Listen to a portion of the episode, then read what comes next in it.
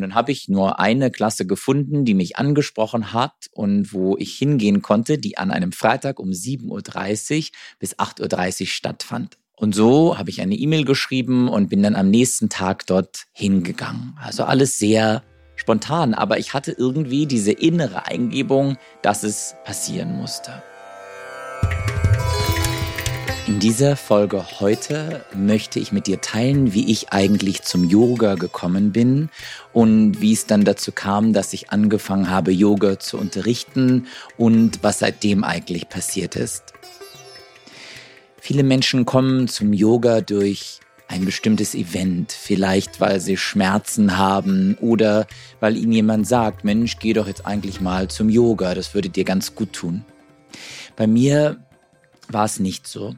Ich bin auch nicht durch die Asana zum Yoga gekommen, vielleicht wie sehr, sehr viele Menschen heutzutage, sondern eher über die Yoga-Philosophie, über die Esoterik und über die Mystik. Ich weiß nicht ganz genau, wie alt ich war, als ich mit Yoga in Kontakt gekommen bin, aber es muss irgendwo zwischen 14 und 16 Jahren vielleicht gewesen sein. Ich habe sehr viele Bücher gelesen über Themen, die man sich nicht so einfach erklären kann. Sei es Sprechen mit Engeln, Batterien aufladen mit selbstgebauten Energiepyramiden, Hand auflegen und alle möglichen anderen Dinge. Ich fand es toll, Dinge auszuprobieren, auszutesten, Dinge, die man machen konnte, um dann zu sehen, ob sie einen Effekt haben. Ohne Zweifel. Ich war und bin auch immer noch eine sehr, sehr neugierige Person und lerne gerne neue Dinge und probiere sie vor allem sehr, sehr gerne aus. Und irgendwann war dann auch einmal das Thema Yoga in irgendeinem Buch. Eher Yoga als mystische, philosophische und esoterische Praxis, die mich in irgendeiner Weise angesprochen hat. Und erst nach einer gewissen Zeit habe ich dann gesehen, dass Asana die vielleicht populärste Praxis, zumindest hier in Deutschland ist. Und habe dann ein Yoga Asana Buch gefunden, nämlich ein ganz kleines Heft von der wunderbaren Anna Trökes, mit der ich in einer anderen Folge ja ein tolles Gespräch zum Thema Hatha Yoga geführt habe. Falls du das noch nicht gehört hast, dann hör da sehr, sehr gerne mal rein. Und dieses Heft hieß Power Yoga. Es war sehr kurz, vielleicht nur 30, 40 Seiten, eher wie so ein kleines Booklet mit einer kleinen CD. Und mit dieser habe ich dann zu Hause geübt, die Übungsabfolgen und Asana, die darin vorgeschlagen worden sind. Und obwohl ich früher für vier, fünf, sechs Jahre Ballettunterricht hatte, gelangen mir doch einige körperliche Übungen sehr, sehr schlecht. Ich konnte zum Beispiel nicht auf den Fersen sitzen und mir war es vollkommen unklar, wie ich jetzt überhaupt dahin kommen soll. Ja, wie soll ich eine Übung machen, bei der ich auf den Fersen sitze, wenn ich noch nicht mal in den Fersensitz gelangen kann? Und so übte ich jeden Tag oder jeden zweiten Tag mit der CD und mit den Übungsabfolgen und merkte schnell, wie es körperlich doch immer besser wurde und wie einiges in Bewegung kam. Bis zu einem Tag, wo ich dann erstaunt feststellte, dass man Yoga eigentlich vielleicht in so einer Gruppe übt oder in einer Yoga-Klasse oder in einem Yogakurs. Das war mir aus irgendwelchen Gründen bis dahin überhaupt nicht so richtig klar. Und dann gab es einen Tag, es war ein Donnerstag, wo ich wusste, am nächsten Tag, am Freitag, werden wir in den Urlaub fahren und werden relativ früh am Vormittag losfahren. Aber ich hatte das Bedürfnis, noch an diesem Freitag in eine Yoga-Klasse zu gehen. Und so machte ich mich auf und schaute im Internet nach, wann es denn an diesem Freitag, also einen Tag später, eine Yoga-Klasse gab, die mit dem Zeitplan übereinstimmte. Und dann habe ich nur eine Klasse gefunden, die mich angesprochen hat und wo ich hingehen konnte, die an einem Freitag um 7.30 Uhr bis 8.30 Uhr stattfand in Berlin-Kreuzberg bei der wunderbaren Gitter Kistenmacher. Und so habe ich eine E-Mail geschrieben und bin dann am nächsten Tag dort hingegangen. Also alles sehr spontan, aber ich hatte irgendwie diese innere Eingebung, dass es passieren musste.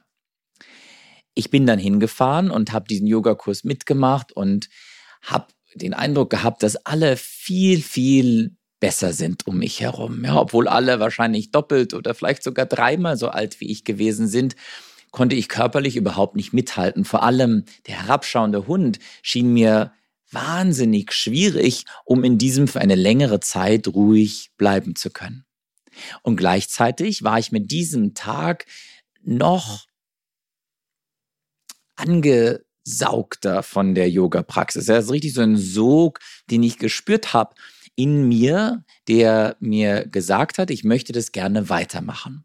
Und so habe ich dann später immer mehr Yoga-Klassen ausprobiert. Unter anderem viele, viele Klassen und Workshops mit der eben erwähnten Gitterkistenmacher. Und später, als ich ein halbes Jahr während der 11. Klasse im Gymnasium in Frankreich war und dort bei einer Gastfamilie gewohnt hatte, habe ich auch dort sehr viele Yoga-Praktiken ausprobieren können. Viele Yoga-Traditionen, viele Yoga-Stile. Das gleiche hier in Berlin. Ich wollte einfach alles kennenlernen und hatte das große Glück, dass hier in Berlin einfach so viel Angebot da gewesen ist. Und ich fand vieles richtig gut. Wie ich schon gesagt habe, ich lerne einfach sehr gern Neues und bin überall ganz offen hingegangen und habe mir angeschaut, was da passiert und habe alles mitgemacht. Von einer Riesenklasse bei Brian Kest, der damals hier in Berlin war, bis zu einer Einzelklasse, zufälligerweise alleine auf einer kleinen Matratze, glaube ich, in einem super mini, mini Kundalini-Yoga-Studio morgens früh um 4.30 Uhr. Und irgendwann begegnete ich dann Jiva Mukti Yoga. Meine erste Klasse, glaube ich, war in München bei Gabriela Bosic oder vielleicht hier in Berlin bei Anja Meder oder bei Steff Jaksch. Und ich merkte in diesen Jivamukti-Yoga-Klassen auf jeden Fall, dass dort ganz viel zusammenkam von dem, was ich so sehr mochte. Ich war auf einem Musikgymnasium, habe in einem Chor gesungen, im Orchester gespielt, habe Klavier gespielt. Ich habe mich ja zuerst mit der Yoga-Philosophie und Esoterik und Mystik beschäftigt. Und das war mir auch immer noch sehr wichtig und hatte inzwischen dann auch Asana kennengelernt. Und in so einer Jivamukti-Yoga-Klasse kam genau all das zusammen. Es gab Asana, es gab das Singen von Mantra, das Chanten von Kirtan, es gab wunderbare, inspirierende Musik als Soundtrack für die Asana-Praxis, es gab Meditation und es gab Yoga-Philosophie-Impulse alle meine Interessen habe ich plötzlich in einer Klasse gesammelt gefunden. Und da wusste ich schon, hm, diese Tradition, die hat mich noch ein bisschen mehr in ihren Bann gezogen, als das die anderen vielleicht bis dahin gemacht haben.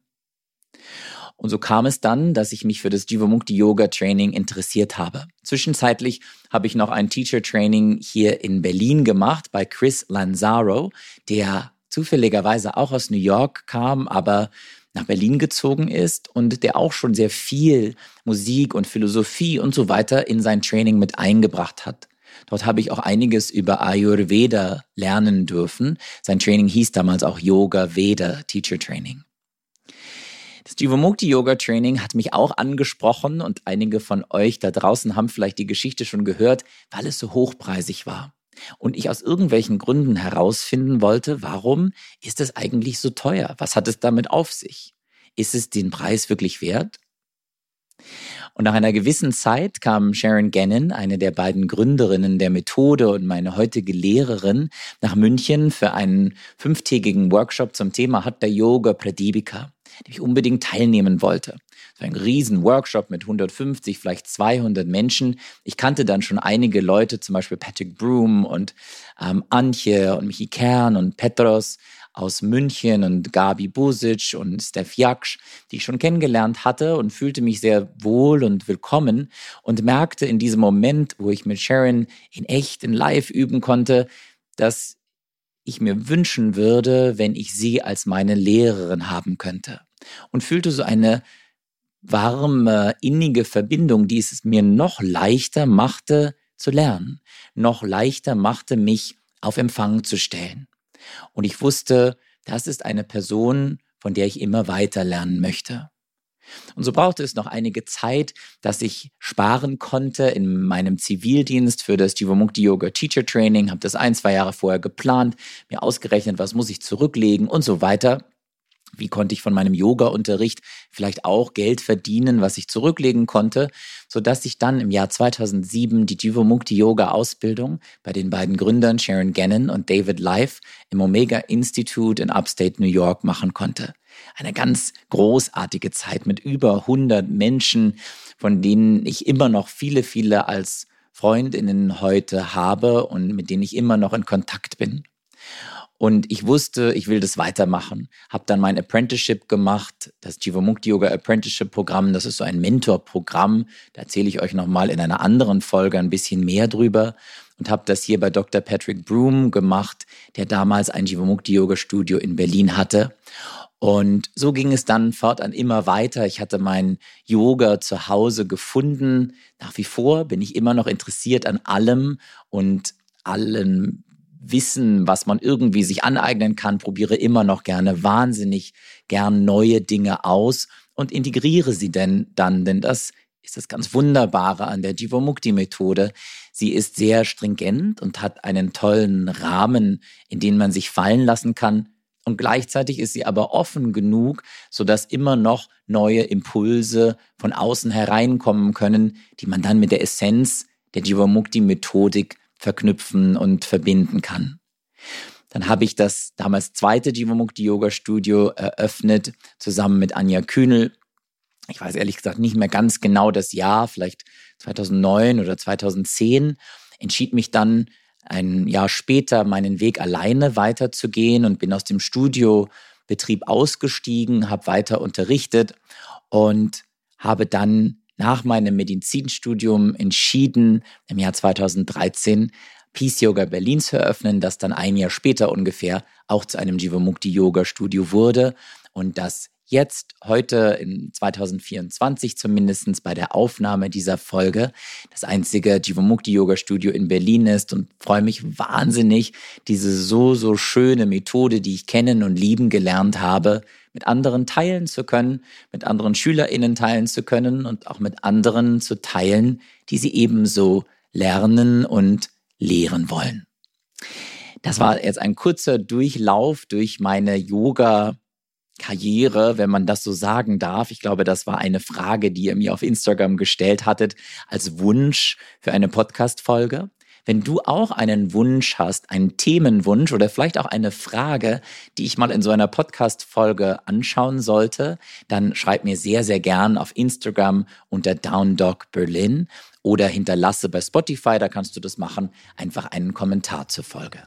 Danke dir fürs Anhören, danke dir fürs Abonnieren dieses Podcasts und danke dir auch fürs Teilen dieses Podcasts mit anderen, die vielleicht daran Interesse haben.